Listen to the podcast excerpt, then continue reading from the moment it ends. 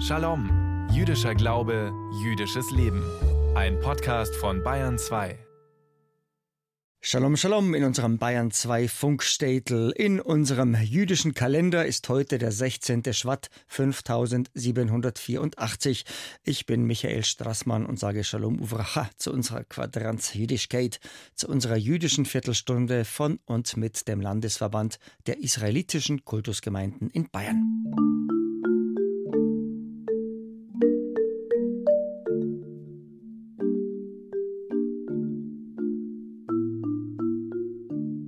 Morgen ist es 79 Jahre her. Am 27. Januar 1945 erreichen Soldaten der Roten Armee im Süden von Polen das deutsche Vernichtungslager Auschwitz-Birkenau. Die Soldaten finden dort tausende kranke und entkräftete Menschen vor, vor allem Frauen. Eine von ihnen ist Eva Sepeschi. Geboren in Budapest, lebt Eva längst in Deutschland. Und so wird am kommenden Mittwoch Eva Sepeschi vor dem Deutschen Bundestag sprechen. 79 Jahre nach ihrer Befreiung. Denn am kommenden Mittwoch gedenkt der Bundestag der Opfer des Rassen- und Vernichtungswahns der deutschen Nationalsozialisten, ihrer Mitläufer und ihrer Helfer. Wer wird da sprechen am kommenden Mittwoch zum Internationalen Tag des Gedenkens an die Opfer des Holocaust? Der ja eigentlich schon morgen ist. Unser Shalom-Reporter Simon Berninger hat Eva Seppeschi besucht, bei ihr zu Hause in Frankfurt am Main.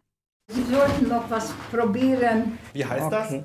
das? Weiglich, also mit Mohn und Sie können gerne nehmen so ein Stück. Ich habe nicht selbst gemacht, es gibt noch besser. Der Teig ist ein bisschen nicht. Also da hole ich mir einen Tee. Kaffee trinke ich jetzt nicht mehr, weil ich habe hohen Blutdruck. Also. Eva Sepeschi lässt sich ihr Lieblingsgebäck aus der ungarischen Heimat schmecken, auch ohne Kaffee. Solange es nur der Blutdruck ist, der ihr zu schaffen macht, ist doch alles bestens, sagt sie. Eva freut sich, dass sie mit ihren 91 Jahren so munter ist. Die Heiterkeit, mit der mich Eva Sepeschi zum Gespräch zu sich nach Hause in Frankfurt am Main eingeladen hat, lässt beinahe vergessen, was sie erlebt hat. Eva kommt im September 1932 als Eva Diamant in Budapest zur Welt. Und sie hat am eigenen Leib erfahren, wozu Judenhass, Rassismus und Ausgrenzung geführt haben. Ich selbst war in Auschwitz. Und die eigene Familie, meine Mutter, mein kleiner Bruder, vier Jahre jünger, der mich anlagt, wenn ich, wenn ich da hingucke. Eva Sepeschi zeigt in ihrem Esszimmer auf das Sideboard, wo ein gerahmtes Foto ihres jüngeren Bruders Thomas steht. Die sind von mir weggenommen worden, unschuldig ermordet worden und da habe ich die Welt nicht mehr verstanden. Eine Welt, in der sich Eva als junges Mädchen daheim in Budapest sicher und behütet fühlt. Sie wächst auf in der jüdischen Tradition. Ich hatte sehr gute Freunde. Wir haben immer zusammen gespielt. Die waren bei uns zu Hanukkah, Schabbat, Freitagabend, diese Mondzöpfe. Das war so schön immer. Meine Oma hat gekocht und meine Mutter hat alles sauber gemacht, vorbereitet. Die Kerzenhalter waren auf dem Tisch. Die ganze Atmosphäre war sehr schön. Ich durfte mich schön anziehen Freitagabend. Aber das war dann vorbei. Denn unter dem Einfluss der deutschen Nazis und der heimischen Rechten werden Ende der 1930er Jahre auch in Ungarn Gesetze erlassen, die Juden benachteiligen und ausgrenzen. So muss Evas Vater Karoy sein Bekleidungsgeschäft aufgeben, das die vierköpfige Familie bis dato ernährt hatte. Die allgegenwärtige Hetze gegen alles Jüdische greift auch auf die Kinder in Evas Nachbarschaft über. Einmal hat mein Vater mich rausgeschickt, Zigaretten zu holen. Und ich gehe raus und ich sehe gegenüber meine Freunde und noch andere Jungs, die ich nicht so gekannt habe. Und die haben ein Stück blutiges Fleisch gewaschen. Einer hat mich entdeckt und hat rübergerufen. Ach du Jüdin, komm rüber, wir spritzen dich ein bisschen voll. Und von deinem Vater wird auch das Blut so fließen. Schau mal, wie von diesem Stück Fleisch. Ich war schockiert. Ich bin zurück schnell und mein Vater kam mir entgegen und hat mich im Arm genommen, hat gleich gesehen, Tränen in meinen Augen. Und ich habe ihm erzählt, was die Jungs gesagt haben. Und da hat er gesagt, das tut weh. Aber glaub mir, mein kleines Mädchen, die wissen nicht, was sie reden. Jemand hat sie aufgehetzt gegen uns. Die haben keine Schuld. Daran kann ich mich so erinnern. Evas Vater wird zur Zwangsarbeit in der ungarischen Armee eingezogen. Und schon im Jahr 1943 erklärt das Rote Kreuz Karoy Diamant für verschollen. Davon erfährt Eva aber erst lange nach dem Krieg. Nachdem ihr Vater zum jüdischen Arbeitsdienst verpflichtet wurde, bleibt Eva nur noch wenig gemeinsame Zeit mit ihrer Mutter Valerie und ihrem kleineren Bruder Tomasz. Die unbeschwerte Zeit ist längst vorbei. Meine Mutter jeden Abend im Bett gesagt, Gebet, also mein Gott, mein lieber Gott, bis ich schlafe, pass auf mich auf, pass auf meine Mutter und kleiner Bruder auf, wenn wir wieder aufwachen, dass wir uns wieder in die Arme nehmen können. Aber plötzlich war es anders. Meine Mutter im Gesicht, die Angst, die Tränen und so, aber sie hat mir nie was erzählt. Sie sind dann auf die Flucht geschickt worden? Mit Tante. Waren dann in verschiedenen Stationen? Ja, weil meine Tante hat das sicherer gefunden, dass sie mich übergab Menschen, die geholfen haben. Ich wusste überhaupt nicht, wohin ich komme und ich sollte nicht sprechen. Das hat meine Mutter mir eingeschärft. Aus Schutz? Aus Schutz. Bis wir über die Grenze sind, ich soll taubstumm sein, also ich soll nichts sprechen. Mit falschen Papieren schafft es Eva zusammen mit ihrer Tante raus aus Ungarn in die Slowakei. Dort herrscht ein klerikal-faschistisches Regime von Hitlers Gnaden unter dem katholischen Priester Josef Tissot. Die falschen Papiere weisen Eva als Maria Kovac aus. Dann sorgen sich zwei ältere Schwestern um sie, bis im Sommer 1944 die Deutschen auch in der Slowakei einfallen. Im Herbst 1944, wenige Wochen nach ihrem zwölften Geburtstag, wird Eva in die Hölle verschleppt. Erstmal hat man uns zum Bahnhof gebracht und ich habe dort gesehen, dieser Viehwaggon, wo Tiere waren. Und da haben die geschrien, wir sollen da, also man soll da reingehen und so. Da habe ich gedacht, das kann doch nicht sein. Das wird kommen ein richtiger Zug. Und da sind wir reingestopft worden, so 70, 75, 80 Menschen. Also da könnte man nicht sitzen und nicht liegen, nur stehen. Und ich wusste nicht, wohin ich komme. Als wir ausgestiegen sind, war sehr viel Schnee, sehr kalt, Stiefel, Schreierei und große Hunde. Es war schon fast dunkel, aber der Schnee hat geleuchtet, so bläulich. Und Sie dachten im ersten Moment, oh Gott, bin ich in der Hölle? Ungefähr. Es war Auschwitz. Dass sie in genau jenem Todeslager angekommen ist, in dem zuvor ihre Mutter und ihr Bruder ermordet wurden, davon hat Eva bei Ankunft in Auschwitz keine Ahnung. Ich konnte nicht vorstellen, wo bin ich, was ist das? Wo ist meine Mama? Also das ist und ich habe noch Glück gehabt, weil an diesem Abend war an der Rampe keine Selektion. Ein Teil in die Baracke, ein Teil direkt bis die Gaskammer. An diesem Abend nicht. Da sind wir eingetrieben worden. Und nackt ausziehen. Und ich hatte eine dunkelblaue Strickjacke, was meine Mutter mir gestrickt hat. Ich wollte das nicht ausziehen. Dann haben die mir angeschrien. Ne? Dann habe ich ausgezogen, habe ich gefalten neben mir hingelegt. Und dann kam die Aufseherin und mit ihrem Fuß hat sie das weggesteuert. So unglaublich. Alles war schlimm. Hunger hatte ich immer.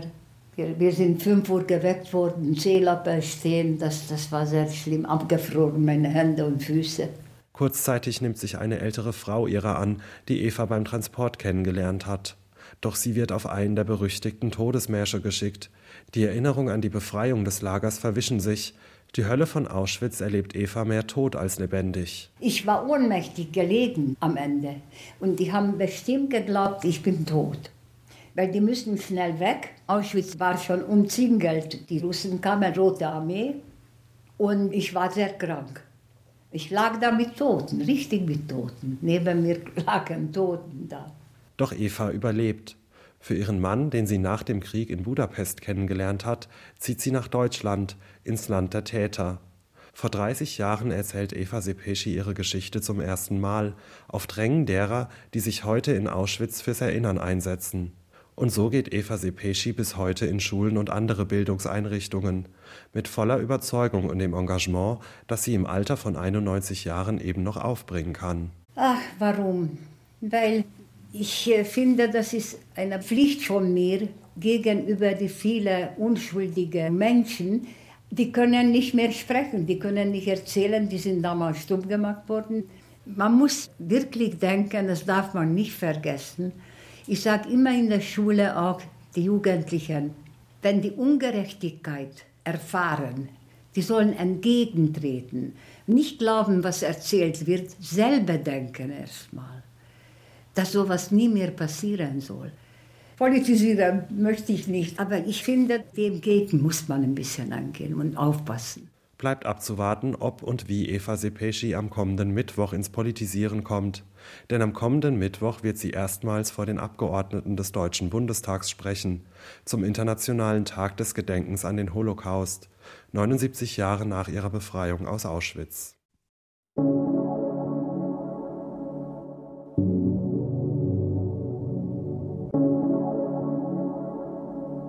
An jedem Schabbat lesen wir beim Gottesdienst in der Synagoge einen Abschnitt aus den fünf Büchern Mose, sprich einen Abschnitt aus unserer Tora. Zurzeit lesen wir das zweite Buch Mose, den Sefer Shmot, das Buch der Namen.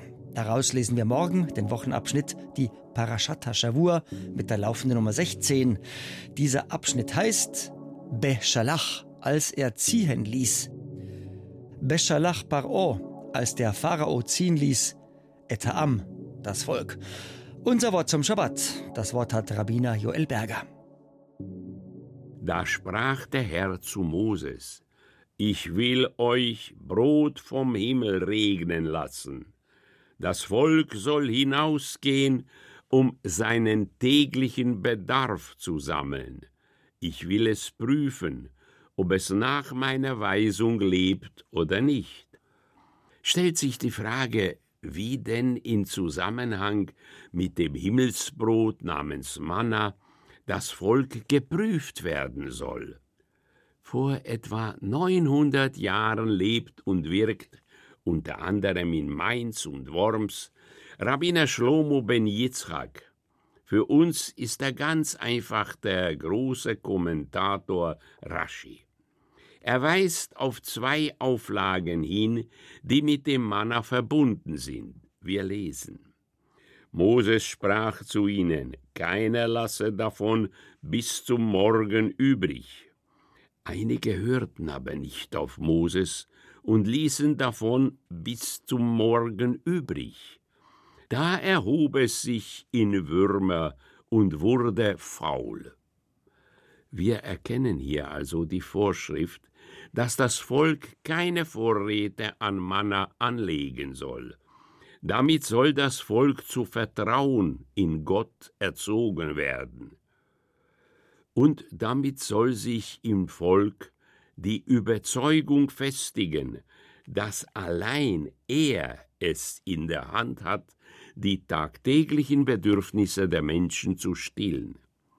Die Zurückhaltung und Selbstbeherrschung die da den Israeliten abverlangt wird, ist beileibe keine leichte Sache, denn unsere Einstellung geht ja dahin, dass wir für alles Vorsorge treffen wollen, und dabei geraten wir zu leicht in Versuchung, unseren Schöpfer zu vergessen, die Quelle unseres Wohlergehens und unserer materiellen Sicherheit eine unserer Weisen aus dem Talmud, Rabbi Eliezer Hamodai, hat dies etwas scharf formuliert.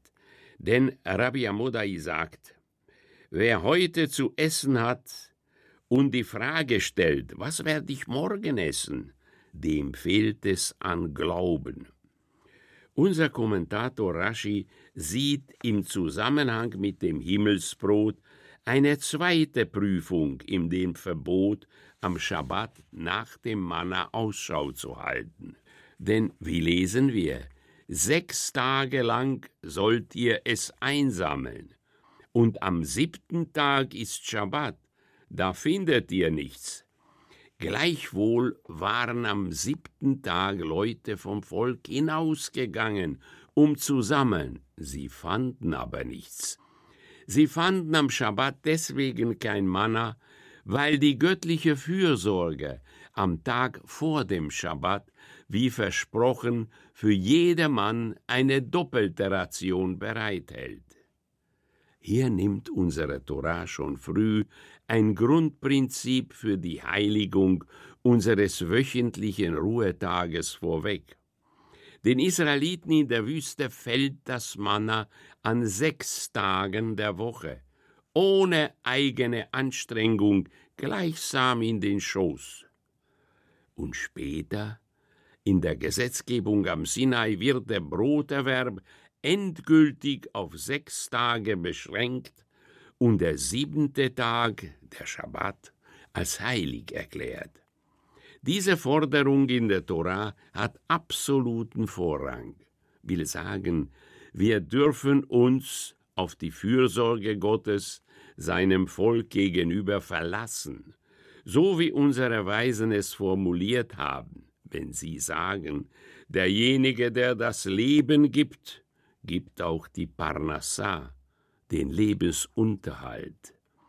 Aber ganz so leicht wird es unserem Vorfahren in der Wüste doch nicht gemacht.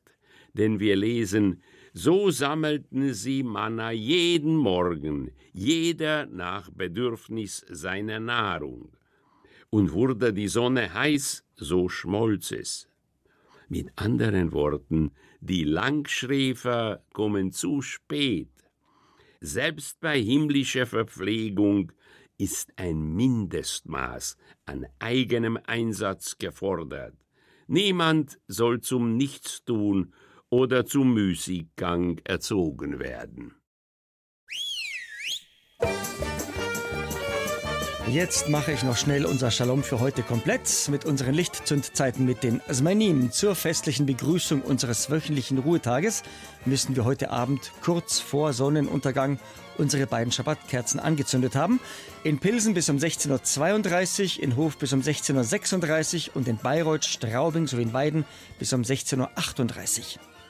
Heiter geht's weiter, wie gewohnt, bei unserem Ritt durch alle Städte in und um Bayern mit einer jüdischen Gemeinde. Amberg 1639, Regensburg sowie Salzburg 1640, Bamberg 1641, Nemberg sowie Erlangen 1642, Fett 1643, München oder wenn Sie so wollen, Minga 1644, Augsburg sowie Würzburg 1646, Frankfurt am Main 1649, Ulm 1650 und in Konstanz am Bodensee müssen wir unsere beiden Schabbesleuchter angezündet haben bis um 16.56 Uhr. Wir hören uns wieder am kommenden Freitag hier auf Bayern 2 um kurz nach 3, der kommende Freitag in unserem Kalender der 23. Schwatt 5784. Der Landesverband der israelitischen Kultusgemeinden in Bayern wünscht Ihnen also bis zum nächsten Shalom am kommenden Freitag am 23. Schwatt eine gute Woche, einen Shavua Tov und ich, der Strosmann Michi, wünscht Git Shabbos, Shabbat Shalom und Mevorach am Israel Chai.